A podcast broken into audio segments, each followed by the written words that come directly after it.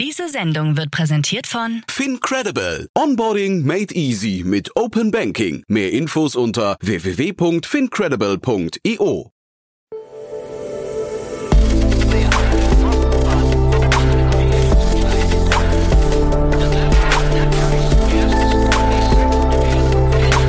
Startup Insider Daily. Investments und Exits.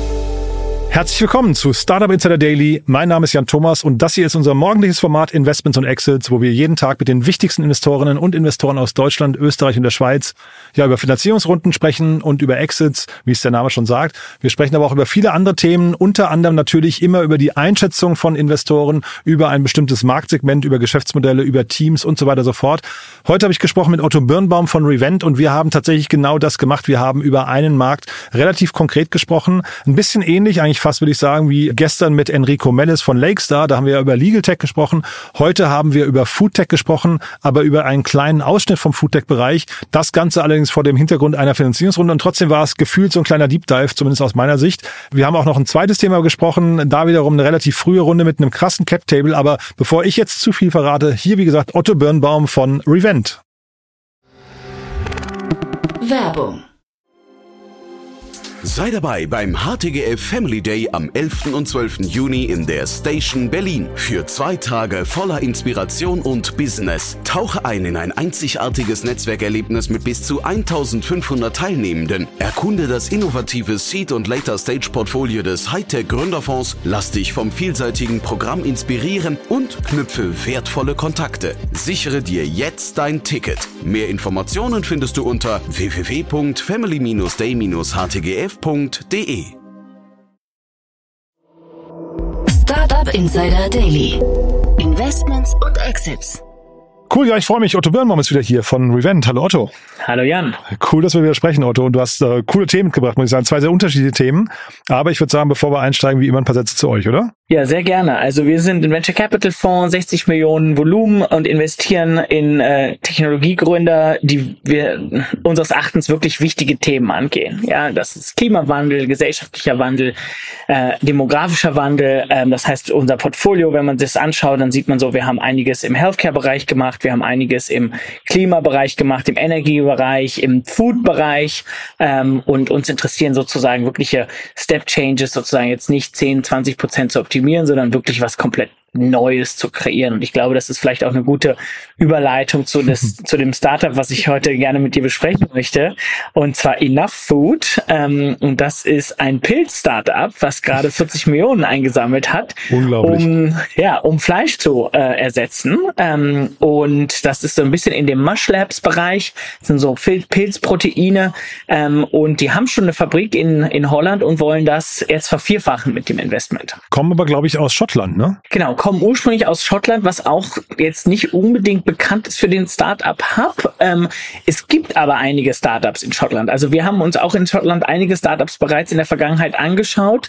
Ähm, die Enough Food sitzen in Glasgow. Ähm, die Fabrik sitzt in den Niederlanden und das wundert mich nicht, weil die Niederlanden nämlich für alternative Foodproduktionen schon eigentlich ziemlich gut sind. Ja, die haben ja auch viele Gewächshäuser und das ganze Niederland ist ja sozusagen auf so trockengelegten Wasser gebaut. Also die sind sehr gute sozusagen Ingenieure aus kleinen Flächen viele Dinge rauszuholen, haben auch viel Pharma bei sich, weil nämlich auch dieses Foodtech und Pharma relativ nah aneinander ist.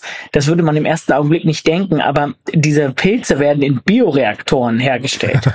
Und diese Bioreaktoren werden eigentlich, in der Vergangenheit wurden die in der Pharmaindustrie sozusagen viel eingesetzt.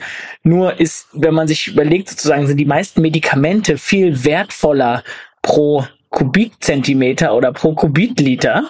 Oh, So, und jetzt geht's darum, und das wird eine Herausforderung für das Enough Startup sein, die, die Kosten runterzubringen, äh, dass diese Pilzproduktion wirklich kostengünstig stattfinden kann. Und das ist in diesen Bioreaktoren in der Vergangenheit noch nicht so bewiesen worden, dass man die so hochskalieren kann, weil man die immer nur so kleine Mengen brauchten. Ist aber, glaube ich, ein typischer Weg für ein Startup, oder? Wenn ich das, äh, ich höre das immer wieder mal, auch jetzt hier der Christian Vollmer mit äh, C1 und sowas, dass der, der in den finalen Preispunkt kannst du eigentlich erst in der Skalierung irgendwann finden. Ne? Das ist, glaube ich, vollkommen klar, dass sie in kleinen Mengen äh, deutlich teurer sind, als es der Markt irgendwie verträgt. Genau, aber das wird sozusagen für die absolut kritisch werden, weil wie gesagt, die, diese Bioreaktoren so hoch zu skalieren, ist gar nicht so einfach. Die mhm. müssen da sozusagen von kleinen 50 Liter auf irgendwie 100 Liter etc. gehen. Und umso größer die werden, desto schwieriger ist es, sagen wir, die Qualität und die Beständigkeit des Produktes fix zu halten gar nicht so einfach, ja, weil dann man man braucht halt Temperatur und äh, Humidität und so weiter, das muss man alles austarieren und das ist in der Skalierung in dem Bereich so noch gar nicht so stattgefunden. Das heißt, die sind so wirklich auf Neuland unterwegs und das ist natürlich auf der einen Seite sehr, sehr spannend, weil sie dann die ersten sind, die wirklich große Bioreaktoren von Pilzen produzieren können, dann zu möglichst niedrigen Stückkosten. Aber die müssen dann eben austarieren, dass sie die Qualität halten können. Hm. Zeitgleich der Markt ist natürlich gigantisch, ne? Der hat Rückenwind, äh, die Leute sind, also Menschen sind am Umdenken gerade, haben verstanden, Fleisch, äh, da brauchst du irgendwelche Alternativen oder zumindest irgendwie, äh, weiß nicht, Substitute, ne? Irgendwie und ähm, ich, das könnte ja hier eins von denen sein. Äh, ich, die Seite sieht auch total fancy aus, aber erstmal zum Markt, der ist, glaube ich, der ist, glaube ich, da macht man einen Haken dran, ne? Im Markt macht man auf jeden Fall einen Haken dran, ähm, ist aber wie viele Märkte, ja, äh, ein interessanter Markt hat halt sehr viel Wettbewerb, sonst gäbe es keinen Markt, sagt man. Mhm. Ähm, und, und so ist das auch. Also selbst sozusagen etablierte Player, Rügenwalder Mühle, die machen auch schon richtig viel mit mhm. Pilzen und vegan und Fleischersatz, ja. Und ich mhm. glaube, dann gibt's so verschiedenste Player, eine Planted kennt man in Deutschland ganz gut, die haben sich darauf spezialisiert, ich sag mal, clean alternatives Fleisch zu bekommen. Die mhm. hatten äh, das aus sozusagen nur drei Ingredients, weil wenn man sich viele vegane Produkte anschaut, dann sind da wahnsinnig viele Kunststoffe und E's und alles Mögliche drin. Und das ist vielleicht gut für die Klima, aber jetzt nicht gut für die Gesundheit, ja, mhm. wahnsinnig ungesunde Produkte. Das heißt, da man das zu einem niedrigen Preispunkt gesund und vor allem so, dass es schmeckt, zu skalieren, das, das wird sehr, sehr wichtig werden. Ähm, und dann ist der Markt riesig, weil eben sowohl sozusagen der Fleischmarkt immer mehr abgibt an den alternativen Fleischmarkt. Und was wir zumindest bei Revent die These haben, die Gewinner in dem alternativen Fleischmarkt kriegen drei Sachen hin allererstes ganz wichtig Geschmack. Das muss, muss, muss, muss schmecken. Ähm, wichtiger als alles andere. Der Preispunkt, wenn das Ganze schmeckt, aber doppelt so teuer ist wie Fleisch, hm, dann wird es auch die Masse sozusagen nicht erreichen. Dann kriegt man damit sozusagen die Leute, die davon überzeugt sind, aber nicht die, die sagen, okay, gut, das ist noch besser.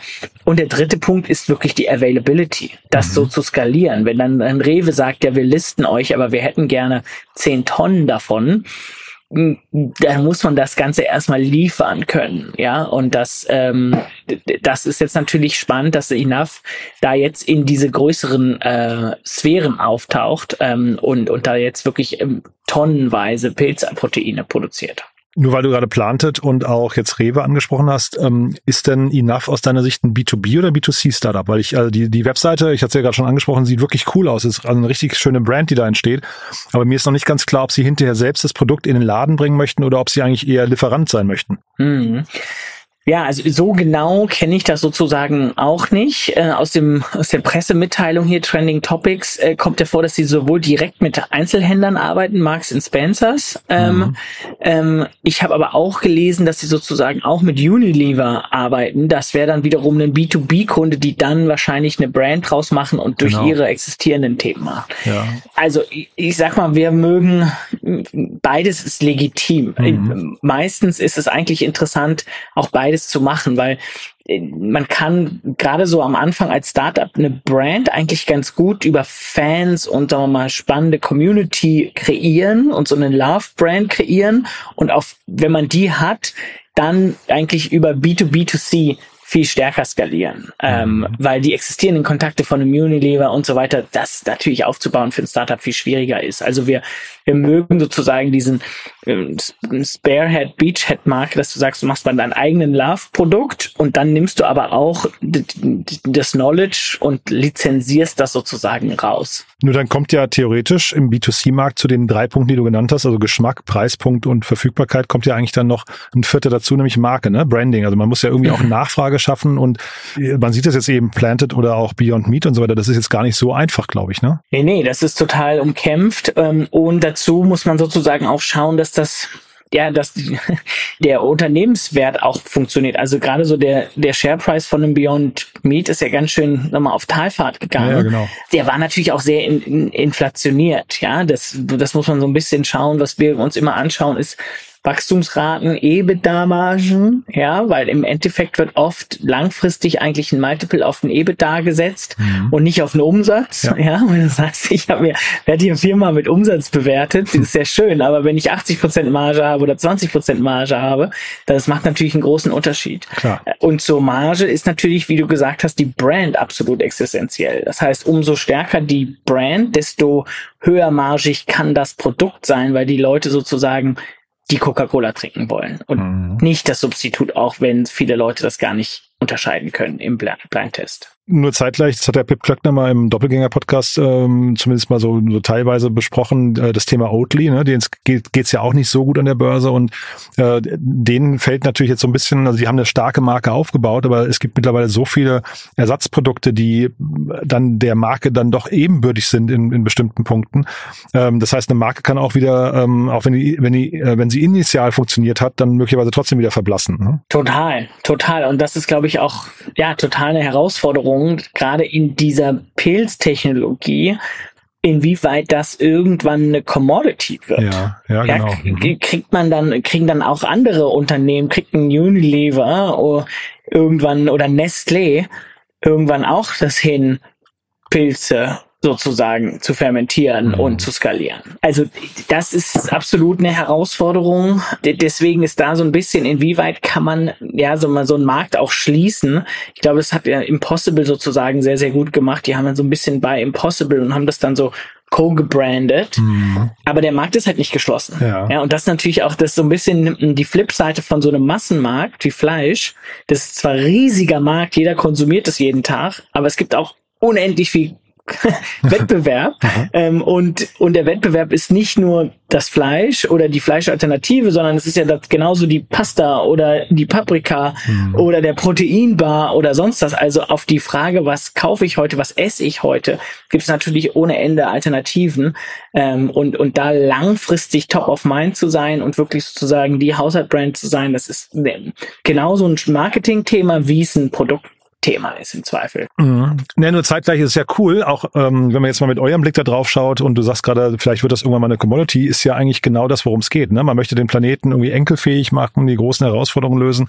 Äh, ist ja eigentlich, ne, da reden wir ja fast über ein Luxusproblem, wenn es hinterher zu viele gibt, äh, die in dem gleichen äh, Markt hier für Wettbewerb und Preisdruck äh, sorgen. Ne? Mhm.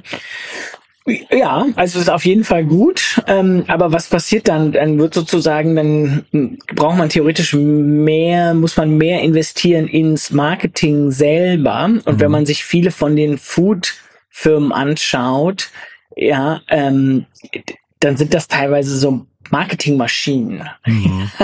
Total, ja. Nee, als, als, als Investor ist natürlich auch, auch äh, vielleicht ungünstig, ne? Aber sag mal, für den Markt und für die, für die größere Mission, das größere Bild ist es, glaube ich, erstmal gar nicht so, gar nicht so blöd. Total, ne? ja. total. Und es ist vor allem äh, gut zu zeigen, dass die ersten das wirklich skalieren, weil es gibt viele Investoren, die trauen sich nicht, in dieser Phase zu investieren und zu sagen, ja, kriegt man denn wirklich die Proteine at scale hochskaliert oder nicht? Funktioniert das mit den Bioreaktoren? Oder geht dann die Qualität nach unten und der Preis geht nicht äh, ähm, und die Stückzahlkosten und so weiter? Insoweit ist das von einer Marktperspektive schon sehr, sehr gut zu sehen, dass die ersten diese Scale erreichen, weil das wird dann auch andere Investoren sozusagen ermuntern, auch zu investieren und dann weitere äh, äh, Firmen in dem Bereich kreieren. Du, vielleicht nochmal euer Blick, weil du hast ja vorhin gesagt, es gibt bei äh, euer Blick darauf ist Geschmack, äh, Preispunkt und Verfügbarkeit waren die drei Punkte, ne, die, mhm, ihr, die ihr mhm. da quasi euch anguckt.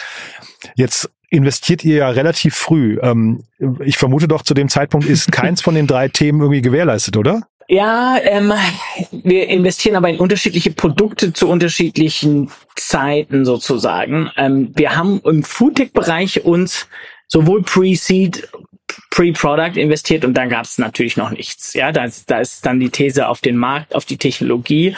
Aber wir haben auch uns viele Themen sozusagen Post-Produkt angeschaut und da haben wir die Sachen auch getestet. Ähm, und, und viele haben wir dann auch nicht investiert, weil wir es nicht gut, besonders uns hat's nicht geschmeckt. Ja. okay. Ja.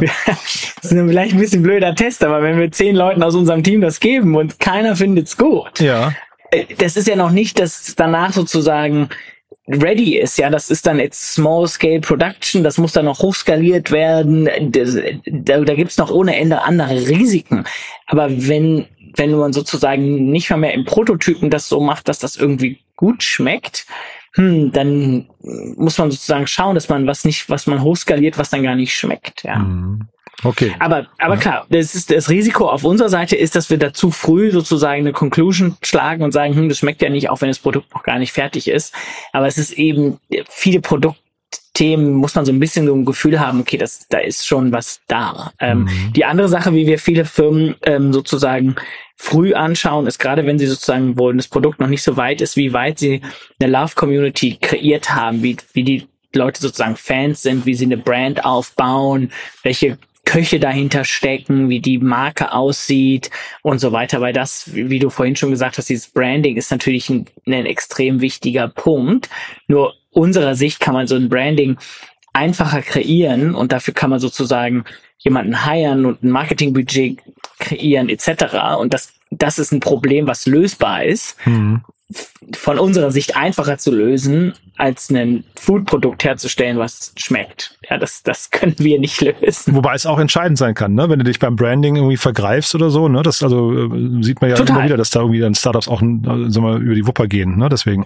Also, und ich würde sagen 50-50. Ja. Also, in 50 Produkten mu- muss das Produkt schmecken und 50 Prozent muss das Branding stimmen. Ja, genau. Nur ich glaube, das Branding ist einfacher zu fixen als das Produkt. Ja, bin ich, bin ich bei dir. Aber trotzdem, das war jetzt quasi die, die Punkte, die du genannt hast, war ja quasi, da ist das Produkt schon da und die Marke kann man schon aufbauen, die Köche und so weiter. Ähm, dann kenne ich aber trotzdem den Preispunkt noch nicht und die Verfügbarkeit. Das sind ja zwei Dinge, die irgendwie, die muss ich ja in die Zukunft projizieren. Da kann man wahrscheinlich dann irgendwie nur hoffen, dass man, dass man richtig liegt, dass das Startup gute Antworten hat und man das hinterher auch nachvollziehen kann, ne? dass es irgendwie plausibel ist. Total. Also das ist natürlich noch nicht bewiesen, wenn wir investieren, aber auch da, wie sieht so ein äh, Techno-Economic Model aus? Was für Annahmen sind da drin? Wer hat das gebaut? Mit welchen Wissenschaftlern sitzen sie da dran? Dann merkt man schon sehr schnell, ob das drei Marketing ja, Meister sind, die sagen, okay, wir machen jetzt mal ein Food-Produkt hier. Oder ob da wirkliche Food Scientists sitzen, die sagen, ja, hey, das, das konnte funktionieren und das sind die Annahmen und äh, das sind irgendwie die erste Fabrik, mit der wir das zusammen machen können und so. Und dann da gehört ja auch sehr viele Working Capital Themen sind da mit drin. Ähm, wie kann man das co-produzieren? Also da sind ähm, viele Sachen, die man dann relativ schnell merkt, wie weit sich die, die Gründer auskennen in dem Markt. Ja, wobei ich hatte hier auch Project Eden mal zu Gast, die kennst du wahrscheinlich auch, ne? Ähm, äh, ist ja auch im weitesten Sinne, reden wir ja über den gleichen Markt. Ähm, und die kommen auch, also das sind auch Quereinsteiger, die sind zwar Seriengründer, aber Quereinsteiger. Und äh, ich habe das denen trotzdem total abgenommen, dass das groß werden kann, was die da bauen. Ja, Äh, absolut. Aber der Jan ist natürlich auch eine, eine, eine Granate. Ja, Ja, ja. Äh, so Der weiß, wovon er spricht, da, ne? Kriegt Ja. er da andere Credits als andere, würde ich ja sagen. das stimmt auch. Ne? Cool, du dann, aber lass uns mal, du hast noch ein zweites Thema mitgebracht, das äh, wir zumindest mal streifen wollten, ne? Mhm. Genau, das andere Thema äh, ist ein amerikanisches Thema und heißt äh, Brain Trust Tutors, äh, sitzen in New York ähm, und die haben zweieinhalb Millionen Seed Funding aufgenommen. Und das ist jetzt etwas, wo ich jetzt normalerweise mit dir nicht drüber sprechen würde, wenn da nicht so ein spannender Cap Table wäre und das so ein spannendes Thema ist. Und zwar die, äh, die zwei, drei Sachen, die ich gerne dazu einmal äh, mit dir besprechen möchte, ist einerseits haben da echt spannende Angels investiert. Also Scott Sandel ist der äh, Managing Partner von NEA Ventures, einer der größten Venture Capital Funds. John Chambers, langer CEO und jetzt ähm, Chairman of Cisco und äh, Jason Kalankanis. Jason ist auch, auch so eine Venture Legend. Ja. Früher Angel Investor in, in Uber, äh, in Superhuman, Trello. Äh, also der hat wirklich sozusagen äh, ein wahnsinniges Netzwerk. Er macht eigentlich, hat die, äh, die SaaS Street äh, in San Francisco die Konferenz organisiert und ist äh, irgendwie also ein SaaS-Guru und, und Angel Investor Guru, hat irgendwie mehrere Bücher geschrieben etc. Also ähm, darüber bin ich so ein bisschen gestolpert und dachte, hm, okay, das ist ja spannend, wenn, wenn die da investieren, was machen die denn? Und Brain Trust Tutors, was sie machen, ist eigentlich eine Art Tutoring-Plattform, die Tutors mit Studenten äh, vernetzt äh, und so relativ ähnlich wie so ein Go Student äh, aus Österreich, die ja auch jetzt, ich glaube, mittlerweile fast dreistelligen Millionenbetrag aufgenommen haben. Ähm, also da ist das Brain Trust mit zweieinhalb Millionen Seed-Runde noch sehr homöopathisch. Und äh, das Spannende ist aber, dass, sagen wir mal, dieser Tutoring-Markt, äh, ich glaube auch gerade in den USA besonders spannend ist, dadurch, dass da Education nochmal wesentlich teurer ist und es sozusagen auch wesentlich teurer ist, wenn man nicht mitkommt, dass da die Leute nochmal höher bereit sind zu investieren und zu sagen, okay, komm, bevor ich jetzt hier aus der Uni rausfliege, für die ich viel Geld zahle, setze ich mich nochmal mit einem Tutor hin oder mit, mhm. durch die Schule hin und, äh, und, und gehe durch den Stoff durch. Und also es ist Early Days, die Firma ist irgendwie ein, zwei Jahre alt. Man weiß auch nicht so genau, ob die, äh, ob die sozusagen investiert haben, weil sie want to give back, ja, weil so ein bisschen als Charity-Projekt, ähm, oder ob sie glauben, dass das das Euro, das amerikanische Go-to, äh, Go-Student wird. Auf jeden Fall ist es, mal, beeindruckend, so einen starken Cap-Table zu sehen. Und sicherlich ein Thema, was wir, glaube ich, in den nächsten Jahren weiter, weiter wachsen wird. Ähm, und wo ja, so private Tutoring-Plattformen, spannende Alternativen oder sag mal, komplementäre Produkte sind zum Bildungssystem. Genau, also ich hatte es mir auch angeschaut, würde jetzt denken, das ist eigentlich relativ klar, was die machen. Ne? Da ist jetzt auch keine irgendwie so Tech-Science drin. Das, ist wahrscheinlich eher hinterher so ein, so ein Execution-Game, ne? Ähm, vermute ich mal. Äh, solange so ein Go Student, Go Student oder ähnliche nicht den amerikanischen Markt angehen. Genau, es ist ein Execution-Game und ich glaube, es ist so ein, so ein Zugangsthema. Wenn man die arbeiten scheinen direkt mit den Schulen zu arbeiten, sodass die Schulen die sozusagen direkt empfehlen können. Ähm, auch die Lehrer sind teilweise richtig richtige Lehrer auf den Plattformen drauf, ähm, was auch spannend ist. Ähm, und ich glaube, wenn man da aber so mal die, die Go-to-Markt Markt ist für die Schule und die Schule sagt, okay, wir arbeiten mit Brain Trust zusammen und wir bringen die ganzen Schüler auf die Plattform, dann ist das natürlich Gold wert, in Anführungszeichen. Ja, dann muss man dann als, als Wettbewerber erstmal da durchkommen. Ähm, auch das ist, ich glaube, in Amerika und in England, wo die Bildungssysteme wesentlich privatisierter sind, bisschen einfacher als in Deutschland brauchst du im Zweifel eine Ausschreibung und musst dann sozusagen einen Tender rausgeben und gucken, wer das alles anbietet. Das ist hm. nicht ganz so einfach zu vergeben, glaube ich. Mhm. Der Jason Calacanis habe ich gesehen, äh, das Vehikel, das er investiert, heißt The Syndicate, irgendwie ein ganz cooler Name. Und äh, da kann man sich, also gibt es eine Webseite dazu, ähm, da aggregiert er scheinbar auch Geld von verschiedensten Quellen. Das heißt, ich glaube, mittlerweile ist der so ein Mini-Fund eigentlich auch, ja. Mhm. Äh, hat sich also immer weiterentwickelt. Der macht diesen All-In-Podcast, den kann man auch wirklich gut hören, muss ich sagen. Kommt, glaube ich, wöchentlich raus, ähm, wo er mit drei anderen, glaube ich, im Dialog, der die ganze Zeit irgendwie über wichtige Dinge der Startup-Szene spricht.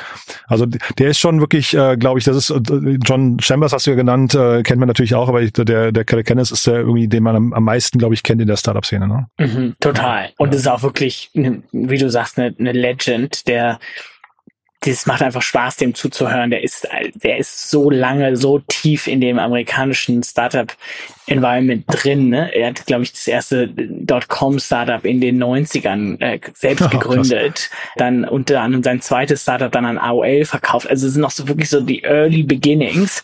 Ähm, und kennt auch den, den Fred Wilson schon eine, eine Ewigkeit. Und ich glaube, das ist auch so eine New Yorker OG Member, ja, äh, die so ganz früh das Startup-System gerade an der, an der East Coast in New York versus San Francisco mit aufgebaut haben. Und er hat ein Buch geschrieben, das heißt Angel, das kann ich auch nur empfehlen. Das ist so, glaube ich, so die, die, die, weiß nicht, Bibel, weiß ich nicht, ob es stimmt, aber äh, wirklich oft referenziertes Buch. Äh, wenn sich jemand für Angel Investments interessiert, äh, sollte man da mal reingucken. Ja.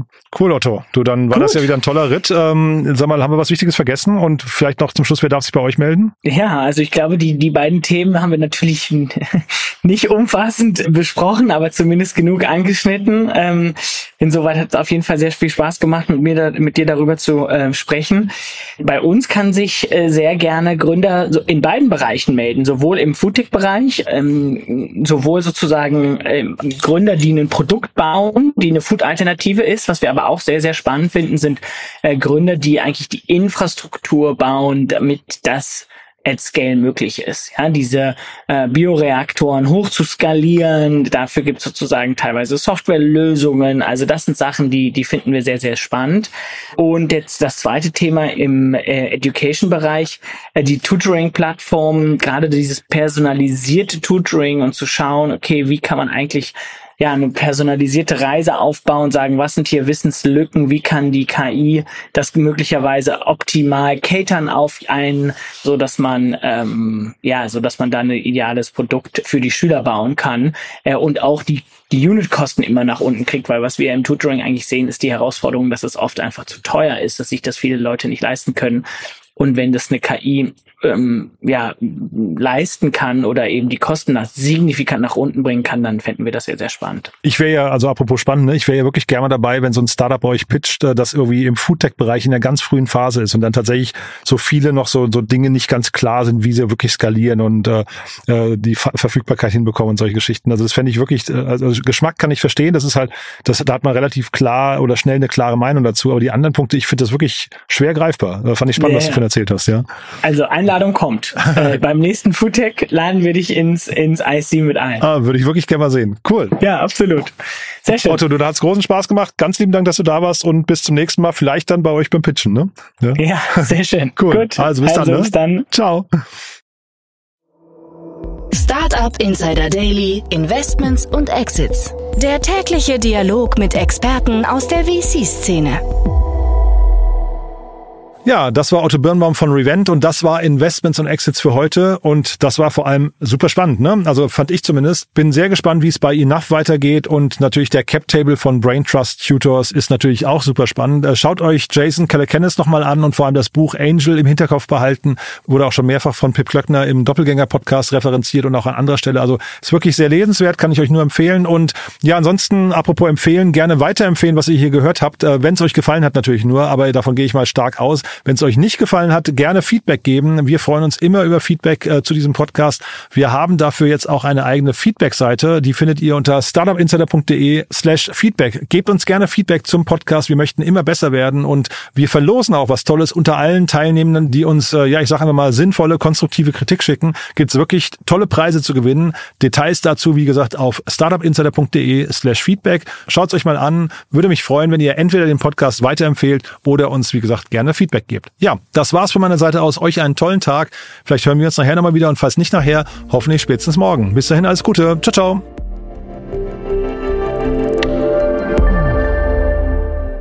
Diese Sendung wurde präsentiert von Fincredible. Onboarding made easy mit Open Banking. Mehr Infos unter www.fincredible.io.